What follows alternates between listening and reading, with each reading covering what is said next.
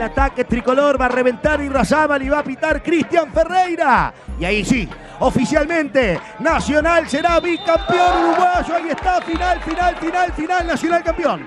Final, final, final del partido en el complejo Rentistas. El Club Nacional de Fútbol se consagra otra vez como campeón uruguayo. Y esto desata la locura nacional.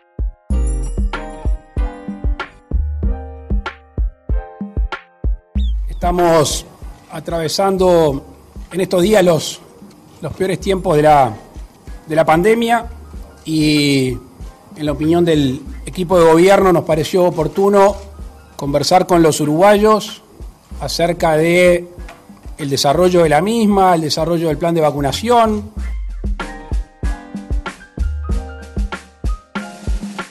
Blindemos abril.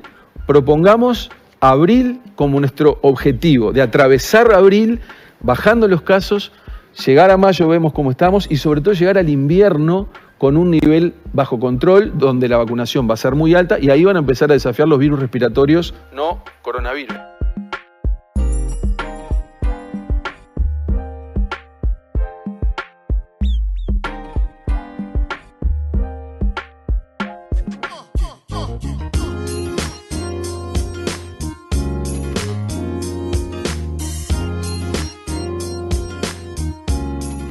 Muy, pero muy buenas. Abrimos otro capítulo más de Punto y Coma, capítulo número 2 del año 2021 y lo voy a presentar a él. Tenemos mucho para hablar. Tenemos invitada que va a estar dentro de un rato de nosotros porque hoy en el Central Emprendimiento Innovación van de la mano y va a estar una chica muy joven que nos va a estar contando un poquito de todo eso, pero ahora lo voy a presentar él.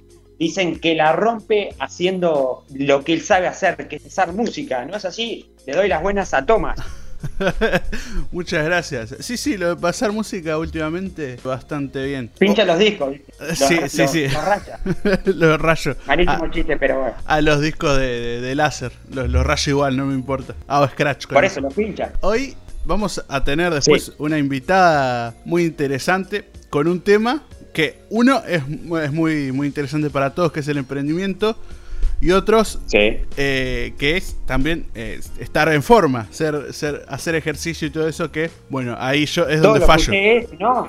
Todo lo que usted es. Exactamente, todo lo que yo soy, sí, sí, sí. Estamos hablando de Sofi Cafaro, estudiante de la Universidad de Montevideo con la aplicación YFit que va a estar hablando dentro de un rato con nosotros y nos va a estar explicando, bueno, qué es emprender, cómo emprendió y innovar en todo el área del, del deporte, de la salud, física y mental que aporta esta aplicación, así que vamos a estar con ella dentro de un ratito. Pero ahora sí, nos vamos a abocar a lo más importante, tenemos noticias, Tomás, tenemos novedades. Ayer, eh, miércoles, habló el presidente, miércoles 7 de abril volvió a hablar el presidente en conferencia de prensa. Y antes de entrar eh, con eso, bueno, quería tener primeras impresiones tuyas, ¿no? Bueno, yo estuve expectante, la verdad que es, es la palabra, y creo que estábamos todos expectantes con esta esta conferencia de prensa, porque además es muy pronta a la conferencia de prensa que tuvimos la semana pasada, que ya comentamos acá también. Y, Exacto. y todos queríamos medidas más estrictas o, o algo nuevo, o más información por lo menos, pero creo que a todo el mundo le quedó como un sabor a poco. Exactamente, una conferencia de prensa que bueno, que en, primero creo que no estaba pensado en planes desde el Ejecutivo, creo que una conferencia de prensa que bueno, que fue más a prepo y fue, eh, no fue la conferencia de prensa que estamos acostumbrados a ver de, de, las autoridades, del presidente, de que primero hay un consejo de ministros, que se toman medidas, después sale el presidente con algunos, algunos responsables de algunos ministerios, eh, como en el caso a veces que sale eh, Arbeleche o, o, a veces pasa que eh, sale Larrañaga o Javier García, pero esta vez fue diferente, fue una más informativa. Yo creo que la semana esta no fue muy alentadora para Uruguay porque Uruguay pasó bipolar, digamos, pasamos de estar, de ser ejemplo a nivel mundial, a ser un país que de a poco se va acostumbrando al número color rojo, que no lo teníamos en la gama de, la, eh, de las escalas de Harvard hasta hace un tiempo, y ahora todo es rojo, y ahora todo aumenta y no disminuye. Eso es el, el, gran problema que estamos teniendo, más allá de que la semana pasada eh, hubo medidas, una batería del GATS que ofreció al gobierno, el gobierno tomó algunas medidas de esas y la baja de movilidad se notó un poco, yo notaba, el otro día tuve que hacer salir por, eh, por algo en especial y notaba la baja en los ómnibus. Además también eh, hay flotas de apoyo, ahora que se les llaman flotas de apoyo, y también los empleados, la mayoría de los empleados públicos que no tienen que estar esencialmente en el lugar, en el lugar físico, están haciendo teletrabajo de su casa, también hay privadas que se adherieron, no es una obligación, pero también, y también la baja de la movilidad de, de los centros comerciales, que los mismos centros bajaron sus horarios. Pero sí, hay que decir una cosa, que más allá de que ahora en todo el país los boliches o los lugares gastronómicos están hasta las 12, siguen estando, siendo una preocupación para muchos infectólogos que han comentado que, bueno, lugares de, donde la gente se va a, relajar es donde, bueno, la gente menos se cuida, obviamente, y ese es un, gran problema. Creo que fue un mensaje para remarcar algunas cosas. Creo que la campaña de vacunación creo que es algo que el Ejecutivo es el caballito de batalla, ¿no? Sí, lo de la campaña de, vacunación, bueno, eh, yo estoy contento porque eh, también creo que dijeron que, bueno, por, por lo menos mis abuelos se van a ir a vacunar ahora, pero creo que dijeron que están terminando esa etapa de, vacunación en la gente más de riesgo, pero igual, todavía queda mucho, mucho por recorrer. Y una, cosa que me pareció interesante comentar, que no, es, muy, no es muy seria, pero bueno, está. por ejemplo, que me pasaste vos el video que salió de Tiranos Temblad, que comenta eh, todo lo que pasó en 2020. Y es muy interesante ver cómo Uruguay empieza con casos muy bajos y se mantiene así por muchos meses. Es hasta, hasta impresionante, no sé cómo, cómo hicimos. Y con y con y, ya estamos hablando que ahí no hubo un toque de queda ni nada. No, no, por eso. Fue, fue lo mismo, o sea, se tendría que haber repetido lo mismo en este marzo y en este abril que no se repitió, porque los datos, cuando se ponen en la mesa, no dan lo mismo. E incluso eh, estuve viendo los datos me acuerdo bien, pero hay una gráfica de la movilidad de los peajes que aumentó un poco, pero aumentó más que el año pasado. Incluso las termas iban a tener una expectativa de lo que se podía eh, reservar, estaba todo reservado. Los mismos centros termales fueron clausurados a pedido de las intendencias eh, municipales de Paysandú y de Salto, y bueno, las mismas autoridades de los centros termales quedaron sin hacer esa zafra que se hace todos los años, pero la verdad, eh, el otro día hablamos de tirarnos temblar, y, una, y, es algo interesante que justo dio casualidad que ahora retomás ese tema porque salió el video hace anual, ¿no? Es verdad que hablamos la semana pasada, lo nombré así nomás, y justo esta semana salió el, el, video anual, que es el del 2020, que está muy interesante por todo lo que pasó, pero me sorprende eso, de cómo Uruguay se mantuvo mucho tiempo con casos muy bajos que yo creo que fue suerte, pues no, no encuentro otro motivo porque no, no, no, no, entiendo cuál fue la causa. Es más, hay videos de YouTube explicando cómo Uruguay llegó a estar así antes de que eh, estuviéramos ahora en, números rojos, pero sí, No, creo que no, tampoco le encuentran mucha explicación ellos, es como que le intentan dar alguna explicación, pero para mí fue suerte. Exacto, sí, sí, además eh, este video de Tiranos Templán tiene como una recopilación de todo el año, porque habla del verano hasta que, bueno, hasta que llegó la pandemia en Uruguay, ¿no? Sí, sí, eh, hay un lindo momento de, turistas en verano en Uruguay, antes de la pandemia, disfrutando Uruguay, y un momento en donde los turistas se quedan eh, varados en Uruguay porque se cerraron todas las fronteras y, y, y todo el resto del año, que bueno, ya lo vimos todos, pero es muy interesante verlo desde la perspectiva de Agustín, que también trabaja para Cartoon Network, un, genio, a mí me encanta mucho Tiranos Templados. Sí, tiene muy buena edición y bueno, la verdad que para lo poco que salió ya tiene muchas reproducciones y la verdad que está muy bueno. Y bueno, siempre está bueno apoyar contenido uruguayo y más que contenido de redes que uno siempre cuando habla de YouTube y habla de, buen contenido, bueno, siempre tiende a mirar hacia afuera y no hacia adentro y eso está bueno recalcarlo. Así que eh, si en algún momento nos estás escuchando, te mandamos un saludo y te felicitamos por el contenido que haces. Pero ahora volviendo a la conferencia de prensa de ayer, que Álvaro Delgado prácticamente no habló, estaba ahí, pero no habló y después Salinas hubo como, me encantó ese, ese, cruce que hubo entre Salinas y Luis, porque uno que, como que Salinas en un momento como que estaba exaltado, como quería contestar, y Luis le dijo, no, le hizo el gesto de pará, pará, no, vas vos, vas yo, y después lo trató de usted, viste que lo trató de usted. Sí, sí. Yo lo he visto tutearse, con los ministros yo lo he visto tutearse, capaz que, no sé, pero como que hubo un momento ahí medio de, de cosas, y algo que también, creo que fue un periodista de Canal 10, eh, no recuerdo el nombre, pido disculpas si no recuerdo el nombre, pero le tiró la de la famosa selfie. Vio que él, vio que el presidente estaba con mucha movilidad, digamos, y vio que fue el Maciel a vacunarse, recibió una carta de, uno de los gremios, por la preocupación, y a la vez también, viste que a él le, encanta sacarse. algo que acá me voy a meter en este terreno, porque mm. ya también vamos a hablar, vamos a indagar en todo un poco de esto. esto. Esto es interesante. El tema de la selfie. ¿Por qué él agarra el celular y él saca la selfie? Para, porque él debe saber bien el plano que le favorece, ¿es eso? No. Porque viste que cuando vos no, una selfie con un político, ah. te agarra el celular y hace la selfie él. Yo creo, yo creo que no es por eso. Aunque bueno, por ahí sí, ¿eh? que hay veces que te, te ves lindo con la mano derecha o con la mano izquierda, depende. Pero para mí es para, para apelar más a los jóvenes. No sé, no sé, yo siento que siente que los jóvenes están muy relacionados con las selfies y dice, bueno, ta, yo saco selfies. No sé, no. Sí, pero una cosa es, me piden una selfie, porque a mí me piden una selfie y ta, y la saca el que pide. Yo no voy a agarrarle el celular y a tocarle el celular para sacar la foto. A eso es lo que voy. No, no, pero hay muchos famosos que hacen eso, que que igual lo gracioso es eso, que son famosos y los fanáticos aman que eh, su, su, ídolo haya tocado su celular y, haya sacado su propia selfie. Eso es, fantástico para un, para un fanático. El caso que esto es política. se están perdiendo las empresas de teléfono acá, las empresas de, teléfono se están perdiendo acá, un canje, digo, los, que fabrican teléfonos más que la, los servicios de teléfono, se están perdiendo un canje tremendo con esto de, de la famosa selfie.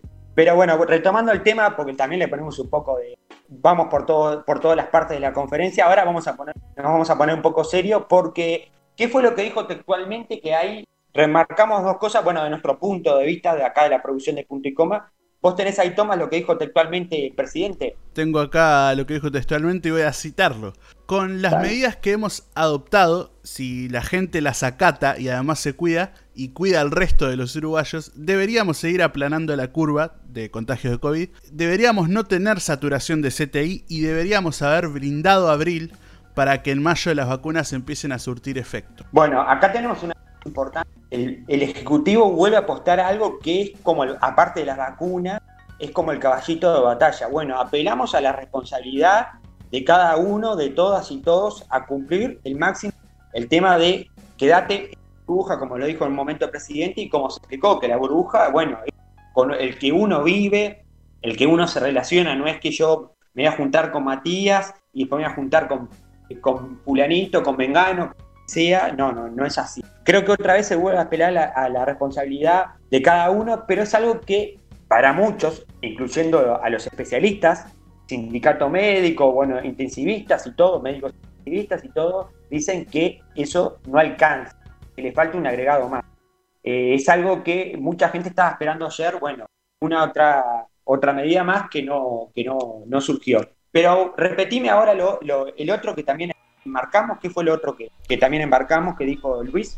Estamos atravesando en estos días los peores tiempos de la pandemia y en la opinión del equipo de gobierno nos pareció oportuno para hablar del desarrollo del plan de vacunación, las medidas a tomar o a continuar y las recomendaciones que hacemos. No, acá estamos hablando de lo que vos decías, Tomás, del tema de la vacunación, de apostar a toda la vacunación, ¿no?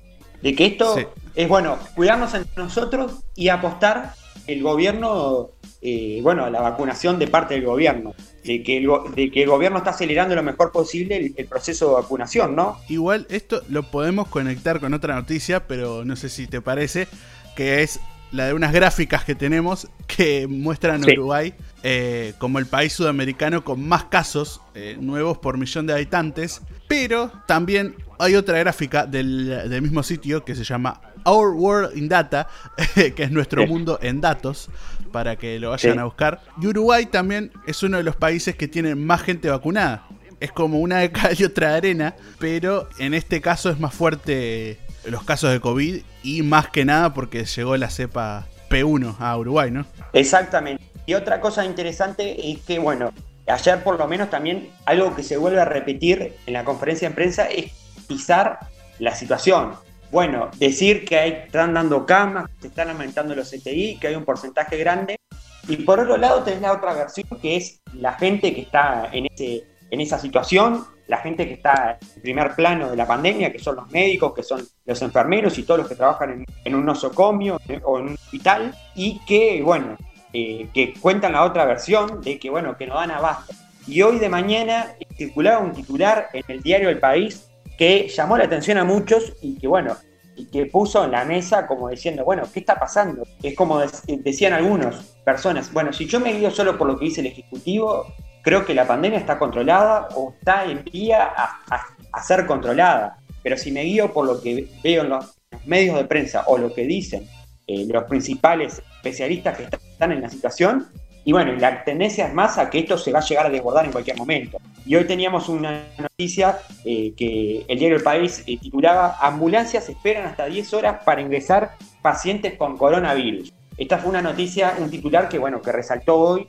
Y además también hay que decir que después de esa conferencia de prensa, los datos no fueron alentadores, los datos que tuvimos ayer del SINAE no fueron alentadores, más allá de que en la conferencia de prensa algo que se recalcó, que fue como un cuestionamiento que hubo esta semana, fue el tema de los datos, porque hay que decir que los datos eh, en esta, eh, hace un tiempo se vienen sumando, porque recordemos que hay datos que no se pasan en fecha y tiempo, entonces, por ejemplo, eh, hace unos días hubo datos de 600 y pico de casos, pero había que agregarle mil y pico de casos que no se habían pasado. Entonces, eso fue una de las cosas que, bueno, que generó como controversia, bueno, ¿qué se está haciendo? ¿Cómo se maneja el tema de los datos? Y ayer el presidente recalcó que, que se está haciendo lo mejor posible para blanquear los datos y dar los datos en tiempo y forma de la mayoría de los, de la mayoría de los contagios que hay en el país. Fue una de las cosas que recalcó, pero ayer el SINAE, estamos hablando de, del, del 7 de abril, no fueron buenos los datos. 3.935 eh, casos activos en 13.395 test y algo que me llamó a mí mucho la atención fue de positividad, 29,38, casi en los 30% de positividad. Y también me llamó la atención de que seguimos con el factor de cantidad de muertos. Tenemos un promedio de 40 muertos por día y más. Hemos llegado a 45 muertos. Algo que se, muchos estaban estipulando, algunos informativos traban gráficas de que esto el año pasado era inviable. Esto de 40 muertos por, por, eh, por día no lo hacíamos, eh, lo hacíamos en un mes o en dos meses no llegamos a 40 muertos por día. Y hoy en día es una realidad que está pasando el llegar a tener 40 muertos, por día y a tener departamentos como eh, Rivera, que de 100.000 habitantes, 1.510 son, eh, son activos a COVID-19, es imponente. Y también casos como Canelones, que tenemos 3.968 casos. Lo mismo que Fraivento, que está desbordando. Fraivento que tiene 513 casos de ciudad de 24.000 habitantes estamos hablando de, casos muy altos. El récord ayer de Paysandú que llegó a tener, eh, también Paysandú llegó a estar casi ahí en los 500 eh, casos activos. La verdad que es una situación muy complicada y que muchos esperaban, eh, esperaban medidas nuevas, creo que yo me incluyo, me incluyo en esto, esperaba medidas nuevas y la verdad que no hubo, hubo un mensaje de, bueno, transmitir tranquilidad y el mejor profesionalismo posible que se estaba haciendo. No solo la posición fue crítica, sino también tenemos un mensaje de acá de algunos periodistas que a veces son muy críticos del medio. Hablamos de Patricia Madrid, periodista de Radio Cardi y de Canal 10 de Polémica en el Bar, que ayer se tuiteó esto. El gobierno le ha transmitido a la ciudadanía esta noche un mensaje. Los muertos y las secuelas de esta epidemia de ahora en más pasan sobre las espaldas de los ciudadanos. En lo que compete al gobierno entienden que ya se ha sido todo lo que se tenía para hacer. Este es un mensaje claro de, bueno, una periodista que también eh, dio una crítica sobre, bueno, lo que dijo el Ejecutivo. Y creo que eh, no solo porque a veces se ponen, bueno, las críticas de, la oposición, Frente Amplio, que eh, sabemos que estaba muy atento a lo que se, esperaba medidas y se cumplió, pero bueno, esto fue uno de, las, de los mensajes de una periodista que no tiene nada que ver políticamente y bueno, y puso este mensaje que eh, la verdad es complicada la cosa. Yo no sé qué opinás vos, Tomás, para ir cerrando este tema. Para ir cerrando este tema, eh, vos nombraste a Fraiventos, porque eh, hablamos como de cuatro noticias o tres que están muy conectadas, porque es todo lo que está pasando últimamente, que todo tiene que ver con, el COVID, incluidas las vacunas. Y hay una noticia que, no, que no nombramos bien, pero vos nombraste a Fraiventos y son los hogares de ancianos que por ejemplo en el, en el hogar de ancianos de Victoriano Sosa de Fraiventos, que vivían 67 personas, pero 18 de ellas murieron eh, como consecuencia de un brote de coronavirus que empezó hace dos semanas en el hogar de ancianos.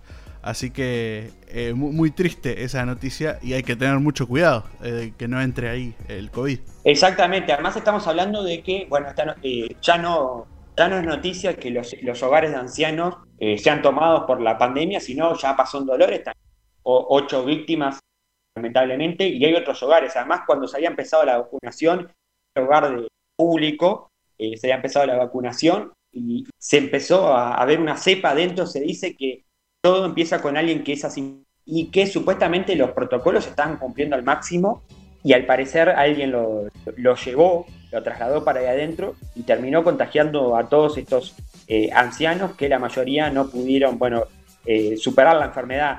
También eh, se habló de que, bueno, que el cuestionamiento fue por qué no se, se trasladó a estas personas y bueno, y muchos especialistas trataron a esas personas en lugar, incluso propias enfermeras que estaban contagiadas, que se quedaron ahí. Y muchos dicen que, claro, por el tema del, índice de entrar a, una persona anciana a un, CTI, que bueno, que las probabilidades, si estaba la demanda, era medio como complicado. Eh, unas declaraciones, eh, creo que fue un hecho muy impactante, es más, el intendente Omar Laflou eh, estuvo hablando en perspectiva, donde él mismo dijo que la situación, que ya no saben qué hacer para, bueno, tratar de bajar la, cantidad de casos en Fraivento, desde suspender actividades hasta poner controles para que la gente no se aglomere, pero igual es complicado. Y además, él mismo reconoció que él tiene muy buena relación con el presidente y que lo llamó para pedirle que las autoridades fueran a, a Fraivento por el tema del hogar de ancianos.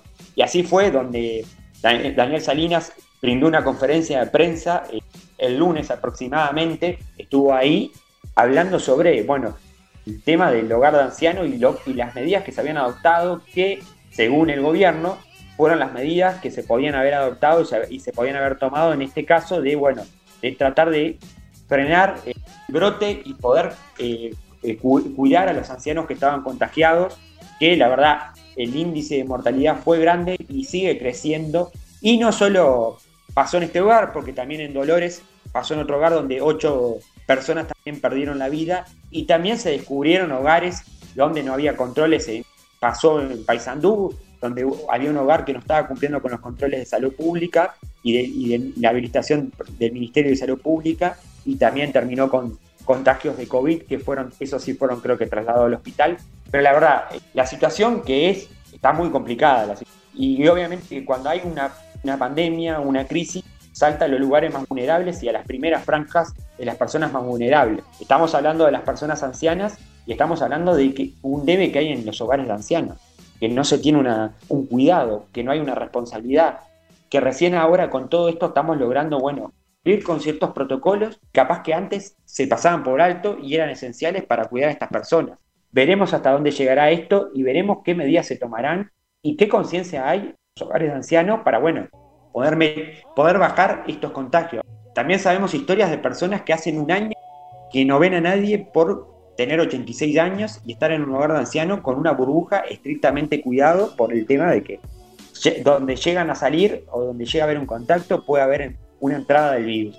Y por último cerrar con algo que creo que, que ayer lo escuchamos al director del hospital de clínica, hablando de la movilidad, que el hospital de clínica también tomó como una mini vacaciones de la movilidad. Eh, el hospital de clínica tomó la medida, el doctor Álvaro Villar, director del hospital de clínica, decidió tomar la medida de bajar la movilidad suspendiendo la presencialidad de los servicios de acompañantes de los internados en el hospital de clínica, debido a un aumento de casos por entrada del virus, circulación del virus entre esos eh, personas que supuestamente venían con el virus o lo, lo traían de afuera y terminaban contagiando al paciente. También hizo un llamado, un llamado urgente a, pedir que los enfermeros y enfermeras jubiladas puedan acercarse a dar un hospital de clínica debido que hay 200 personas, 200 personas de la parte de enfermería transitando la enfermedad que pertenecen al hospital de clínica, algo que también eh, fue chocante.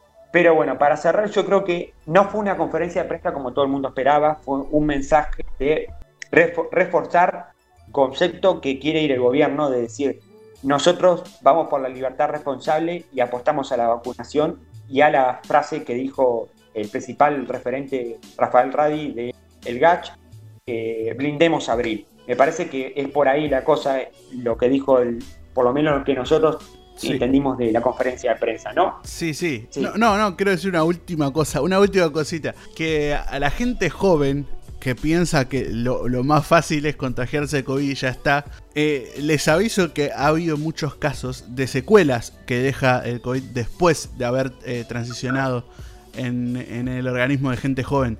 No es fácil, no, es que transicionas la, enfermedad, incluso de gente asintomática o gente que, que no la pasó tan mal, que sintió eh, los efectos o los síntomas, pero no la, no la pasó tan mal. Incluso esa gente, eh, siendo joven, tiene unas secuelas después de, haber transicionado el virus. Y, se están reportando más casos y los médicos no saben qué está pasando. Recién ahora se está empezando a estudiar y se está dando cuenta que esto también está afectando a mucha gente joven. Y también decir que la cepa P1, la nueva cepa, es un poco, eh, no, es tan mortal como en la gente de riesgo, pero es un poco más mortal también para, para gente joven. Ha habido muchos casos eh, de, gente que no, no tiene tantos, tantas otras particularidades como para eh, pasarla mal en, en, el, COVID siendo jóvenes. Igualmente, aunque estén sanos, ha habido mortalidad en casos con la cepa P1. Así que cuídense igual. O sea, no importa que sean jóvenes, cuídense igual por ustedes mismos. Exactamente. Buen mensaje. Y otro mensaje también, eh, es un buen mensaje para Javier. Otro mensaje también que me llamó la atención ayer, pero esperemos que Adriana esté bien. Sabemos que Adriana es la, locutora de la voz en las conferencias de prensa y ayer Adriana no estaba. No sé qué pasó con Adriana, que no estaba. Había un. Es verdad. Eh, no sé el nombre, no sé el nombre, cómo es que se llama, el comunicador que estaba, pero había, había, había una persona que estaba ahí comunicando, no era Adriana. No sé si te diste cuenta que no estaba la voz de Adriana. Me di cuenta que no estaba la voz de ella que, siempre presenta al presidente cuando entra, pero la verdad, no sé qué pasó. Espero que no haya pasado nada malo, que sea solo algo rutinario. Claro, capaz que se tomó una licencia, ¿no? Por eso, espero que sea algo de eso, pero uno está acostumbrado a escuchar la voz de Adriana nombrar a, Salina, a, Luis y a Delgado, Álvaro Delgado, y no estaba Adriana. Y una de las cosas también para, un toque ahí para ponerle también de detalles que faltaron y eso. Y además algo también interesante, 19 eh, y 45 y 40 entró el presidente a dar el mensaje, cosa que la otra vez eh, tienen que agradecerle los, informativos, porque la otra vez los le habían sacado tanta punta al lápiz que ya le quedaba eh, a penitas. ya se le veía la goma, ¿vio? Cuando tiene cuando se le ve la goma, cuando le saca tanta punta al lápiz. Sí. claro, porque la otra vez fue como las 9 y algo y los informativos ya no sabían qué decir ya iban a, iban a empezar a inventar noticias, no sé, iban a hablar de la vida de, ellos, no sabían qué decir, porque estaban esperando que hablara y, claro, se iba el tiempo y se iba el tiempo y dice, ¿cuándo va a hablar? Y bueno, esta vez fue más temprano el mensaje. No dijo casi nada, así que no tenía mucho para preparar, por eso salió más temprano. Pero. Exactamente. Sí, sí, cerramos acá este bloque, ¿no? Exactamente, y nos vamos al espacio central de emprendimiento e innovación, porque la tenemos a ella que ya está acá con nosotros y que va a hablar de esta aplicación de deporte y bueno, cómo surge todo esto, una estudiante de la, de la Universidad de Montevideo que va a estar hablando con nosotros. Así que vamos al espacio central, presentamos el espacio central.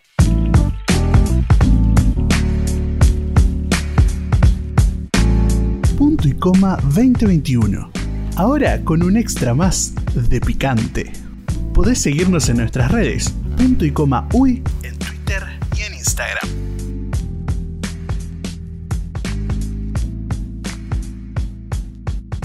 Bueno, arrancamos el espacio central de punto y coma y hoy dedicado al emprendimiento, a los emprendedores y tenemos una joven emprendedora que va a estar acompañándonos y hablando un poco de este emprendimiento que tiene que ver con el deporte. La voy a presentar a ella, se llama eh, Sofi Cafaro, SEO de Wayfit, es estudiante de Dirección y Administración de Empresas de la Universidad de Montevideo, también estudia marketing, le encanta el deporte y hace unos años que también se forma, está haciendo un curso de AudioFit de España y también le gusta ayudar a los emprendedores. Busca mezclar el deporte, el emprendimiento y el marketing. Le damos las muy buenas a Sofi. ¿Cómo estás, Sofi? Hola, muchas gracias por, la invitación. Por suerte eh, estoy muy bien, la verdad, metiéndole a full. Y bueno, la verdad que muchísimas gracias por, la invitación. Eh, es un placer estar acá contigo y bueno, en este programa. Perfecto. Y bueno, algo que es una pregunta evidente, quiero que me, me digas en pocas palabras qué es Wayfit para los que no conocen. Bueno, eh, básicamente Wayfit se encarga de optimizar el trabajo de entrenadores personales y sus clientes, haciendo llegar a la mayor cantidad de gente posible el deporte y los buenos hábitos, ese es nuestro propósito, y lo hacemos a través de la conexión de justamente entrenadores y deportistas eh, a través de la aplicación Wayfit. Es una aplicación en la que los entrenadores pueden gestionar a sus alumnos y los, sus alumnos o personas que hacen deporte en general pueden llevar todo el progreso y mantener una motivación constante para generar hábitos de hábitos saludables, básicamente.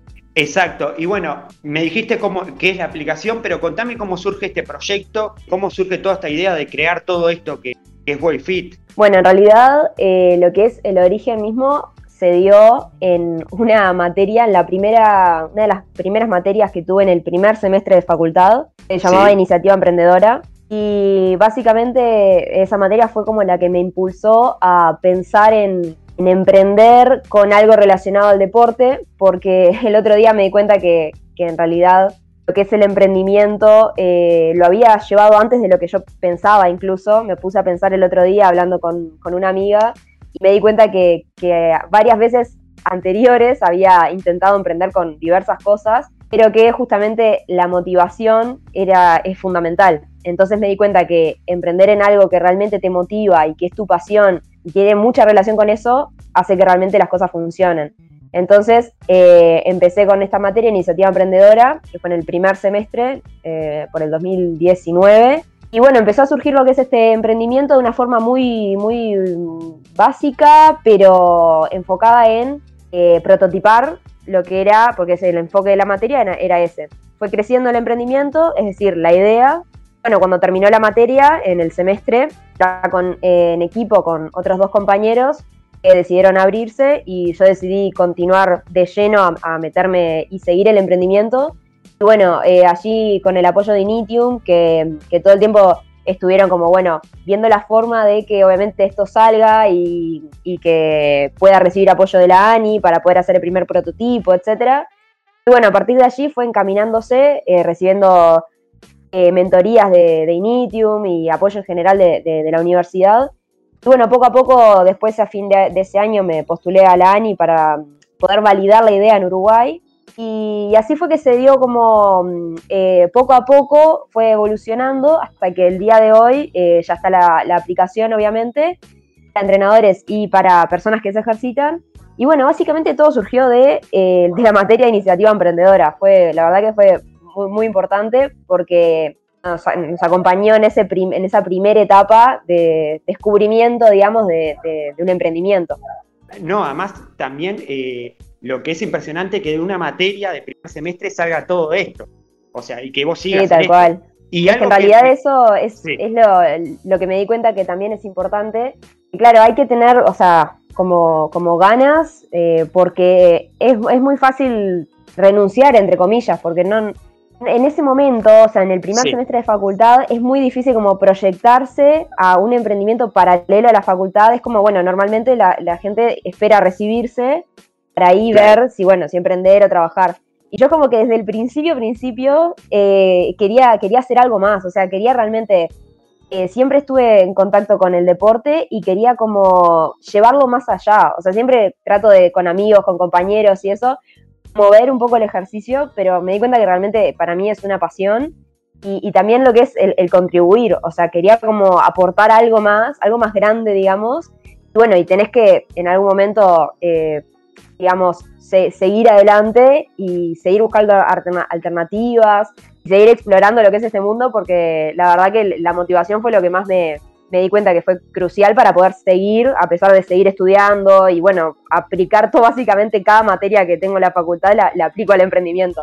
Claro, exactamente. Además, algo que yo estoy viendo ahora en la página de Instagram, bueno, toda la imagen, toda la impronta de, de, las imágenes que se ponen, además se ponen eh, frases, eh, motivaciones y bueno, y el deporte que es algo que eh, hoy en día se habla mucho de que bueno, que, el ser humano con todo lo que está pasando tiene que estar vinculado también con el deporte y bueno, poder tener su momento de entrenamiento. Creo que está interesante todo lo que yo estoy viendo en la página, cómo surge todo eso de, bueno, de, de poder llevar todo esto, porque uno lo ve así y dice, hay un equipo enorme atrás y te ve a vos trabajando en esa impronta. ¿Cómo, cómo es eso? ¿Cómo surgen estos diseños, estos colores? Poder estar generando contenido. Ayer tuviste un vivo con una persona de otro país que hablaron de, también de entrenamiento, ¿no? Totalmente. Bueno, eh, en realidad todo surgió como, como paso a paso, digamos. Al principio eh, yo tenía como la, mentalidad de que, bueno, obviamente no, no podía hacer todo y además como obviamente el desconocimiento, es decir, tenía la, cabeza en contratar a un diseñador, eh, etcétera, todo como estaba un poco estructurado y me di cuenta obviamente que en un principio sin fondos era bastante complicado. Claro. Entonces, eh, bueno, lo, primero que hicimos, eso sí fue al principio, em, al principio de todo cuando recibimos el apoyo de la ANI, hacer con un diseñador lo que era la, imagen de marca, digamos, es decir, los colores, ver bien el logo y esas cosas, digamos, más incipientes en, un emprendimiento. Y bueno, em, las primeras, primeras publicaciones de lo que era más o menos lo que era la identidad, creo que fueron las primeras no sé cuántas, pero hubo un apoyo de, una persona que sabe de diseño para más o menos estructurar por dónde iba la mano. Luego, eh, a mí lo que me pasó realmente es que me di cuenta que me encantaba el tema, o sea, la parte de marketing, que tal vez antes no me había dado cuenta que me gustaba tanto.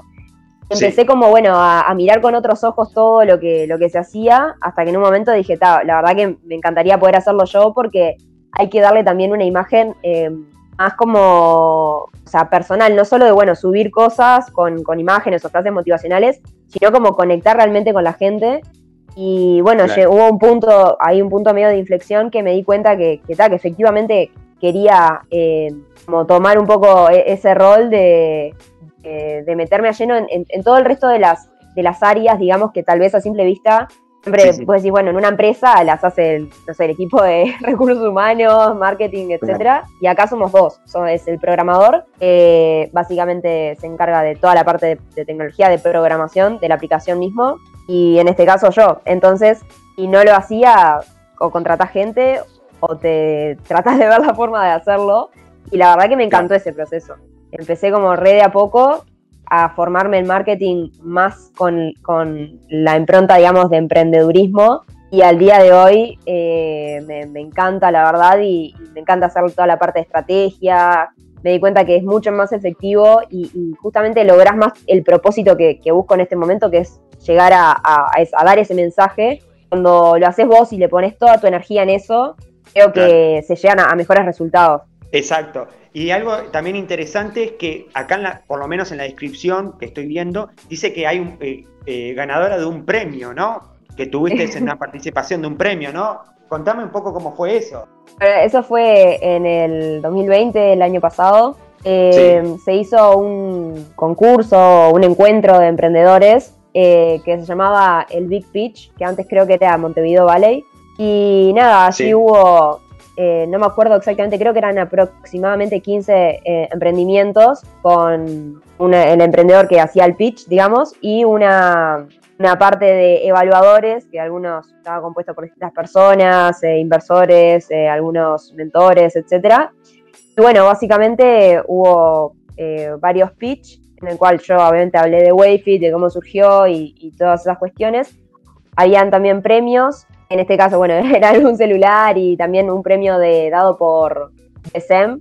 Sí. Y nada, afortunadamente la verdad que, pasé muy lindo y estaba bastante nerviosa, pero bueno, al final salió bien y, gané los dos premios que eran al, al pitch, que era el premio al emprendimiento con mayor impacto en la comunidad y bueno, y el, Big Pitch, digamos. La verdad que quedé muy contenta con eso, porque estaba muy nerviosa. Y, bueno, la verdad que habían emprendimientos que sin duda son espectaculares. Así que nada, con eso fue un, impulso bastante grande. Me, encantó participar, la verdad. Claro, nada más, siempre un premio, recibir un premio siempre a uno, bueno, lo, como, que es un mimo a todo lo que uno viene haciendo, el trabajo que uno viene haciendo. Eh, ¿Vos te imaginabas que ibas a llegar a tener esto, el apoyo de la ANI, eh, ganar un premio, que bueno, capaz que no estaba en tu libreto, pero bueno, eh, siempre es bueno recibir un premio, ¿no? ¿Te imaginabas todo esto cuando empezaste este proyecto o ibas paso a paso viendo lo que pasaba? Claro, en realidad me, me pasó más eso, me pasó de, bueno, ir como poco a poco, sin dimensionar en cierta forma lo que lo que iba a terminar siendo. Es decir, bueno, al principio obviamente un emprendimiento, primero era una idea, después, bueno, una idea con forma de algo, después un emprendimiento pequeñito y bueno, o sea, en realidad ahora ya tengo la, la, mentalidad, o sea, yo creo, estoy convencida que la, mentalidad, o sea, un 80% del éxito, digamos, de un emprendimiento es, la mentalidad que vos le pongas. Bueno, y siempre mirando hacia adelante como positivo, creo que eh, hoy en día sí estoy más como más, más enfocada en, bueno, ya con, los pies un poco más en la tierra y enfocada dando toda mi energía para que realmente salga adelante y sea lo que sea que, pase realmente con exclusivamente con Wayfit, las cosas que he aprendido, o sea, la verdad que son impresionantes. Bueno, o sea, el, hecho de hacer pitch y todas esas cosas me, han ayudado un montón para, para crecer como, como emprendedora, por decirlo de alguna forma, eh, que ya eso la verdad que es un montón. Y hablando de eso, que es muy interesante porque debe haber mucha gente acá que nos está escuchando y que debe tener emprendimientos o ideas como tenés vos, eh, ¿qué consejo, qué le recomendaría? Porque vos sos una persona estudiante, sos una joven y que bueno, que cuando uno ve todo lo que estás haciendo dice, pero qué impresionante y debe haber mucha gente que debe tener ideas parecidas a la tuya, pero que no se anima, ¿qué le dirías vos? Bueno, antes que nada, primero creo que algo re importante es fijarse si es coherente con la persona.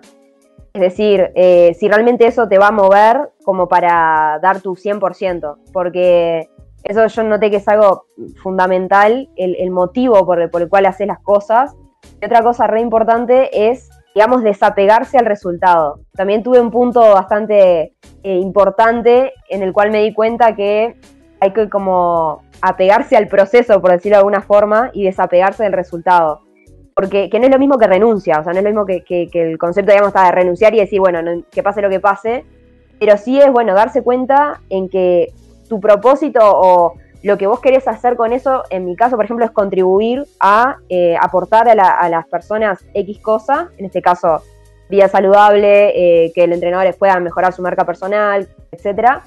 Y bueno, y darse cuenta de que eso es lo importante ahora, que después el resultado va a venir solo. O sea, todas estas cosas que están pasando, digamos, creo que son consecuencia de, bueno, de, de, dar lo, máximo que, tengo en este momento y de, querer buscar eso, desapegarse del resultado final. Exacto. Y bueno, para cerrar, me gustaría que, bueno, que dijeras, eh, estuvimos hablando de la cuenta de Instagram, pero dónde pueden ubicar la aplicación y, que repitas la cuenta de Instagram, porque mucha gente eh, le debe haber entrado curiosidad, curiosidad de ver dónde puede encontrar la, aplicación y también la cuenta de Instagram. ¿La puedes, puedes decirnos? Sí, por supuesto. Eh, el Instagram es arroba wayfit, w a y f i t punto u y wayfit.ui. Perfecto. Eh, agradecerte, Sofi, y bueno, gracias a ti. Desearte lo mejor eh, a ti. Y por último, me gustaría que, no sé si querés dejar algún mensaje o algo respecto a los emprendedores, algo que quieras transmitir algún mensaje, alguna frase que se te ocurra que para dejar, para también para sumar a, que más gente se pueda copar a todo, a todo esto de, emprender y bueno, llevar a cabo sus proyectos. Bueno, sí, la verdad que algo muy importante me parece es que se empiece. O sea, siempre vamos a tener ciertas barreras o ciertas limitaciones. Por ejemplo, bueno, pero no sé si esto es para mí. Eh, bueno, pero no tengo tiempo. Eh, salir de mi zona de confort es complicado pero una vez que das ese primer paso, después todo va fluyendo un poco mejor. Entonces es importante centrarse, bueno, en el para qué, como decía antes, y realmente atreverse a dar ese primer paso. Y otra cosa muy importante es buscar ayuda, porque no, todo no lo podemos hacer solo y siempre hay alguien que, ya vivió más o menos lo que estamos buscando, entonces buscar ayuda y rodearte también de las personas que, consideras que, te pueden, eh, digamos, impulsar a ser mejor en ese aspecto el otro día también leí algo que justamente somos el promedio de las cinco personas con las que pasamos más tiempo. Eso para mí es, crucial. O sea, rodearte de esa gente que, bueno, que te va a impulsar a dar lo mejor y eh, buscar ayuda y dar ese primer paso. Que después todo va, todo va a fluir mucho mejor. Y si está ese para qué, todo cierra y seguro que a cualquiera le, le va a ir muy bien. Perfecto, muchas gracias, Sofi. Muchísimas gracias a ti.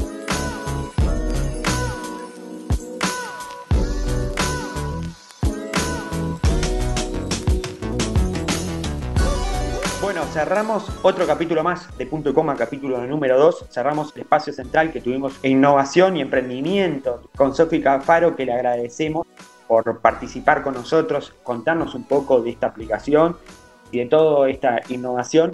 Y bueno, y antes de cerrar, me quiero despedir de, de nuestro co-conductor de este programa, hablamos de Tomás Cabral, ¿no? sí, una segunda presentación. Pero sí. Por favor, claro, estamos despidiendo, me estoy despidiendo, claro. Y obviamente, digo, capaz que me contestaba otra persona, che. Por ahí me habían reemplazado. Exacto. También contarles que seguramente la semana vamos a tener otro espacio central con otra temática diferente, ¿no? Ah, es verdad. En el próximo capítulo, ¿no? ¿Verdad, Tomás? Sí, en el próximo capítulo ya les digo a quién vamos a tener. Oh, nos tira primicia, es impresionante, la producción es impresionante. ¿Quién va a estar el presidente? No, bueno, eh, casi el presidente del café. vamos a tener a Pablo de Café Doré. Pablo Corrado, mi amigo Pablo Corrado, Café Doré y Café Especialidad. Así que vayan tomando apunte de qué café especialidad, googleen, compren café especialidad, lo prueban y después escuchan a Pablo tomando un rico café, obviamente. Le mandamos un saludo a la gente de Café Doré, que es la gente que nos apoya en el otro proyecto que tenemos, Café Entrevista. Hace dos años y medio que estamos con ellos. Le mandamos un saludo a todos, a Crispy, a toda la gente de ahí de, Café, a Martín, a todos los baristas que son los que nos atienden y preparan esos cafés espectacular para que salgan las mejores notas. Y ahora sí, cerramos este capítulo de punto y coma y lo voy a dejar a él para despedirse, el hombre de la consola, el hombre que raya los discos y no se raya. Toma, cabrón. Bueno, vamos a terminar este programa. Nos pueden seguir en Spotify si es que no nos están siguiendo. Nos pueden seguir en anchor.fm también si no nos siguen ahí. Nos pueden seguir en Twitter y nos pueden seguir en Instagram como punto y coma uy. Y nada más pueden escuchar nuestros programas anteriores. Nos vemos la semana que viene. En realidad no, dentro de 15 días cuando hagamos más. Punto y coma.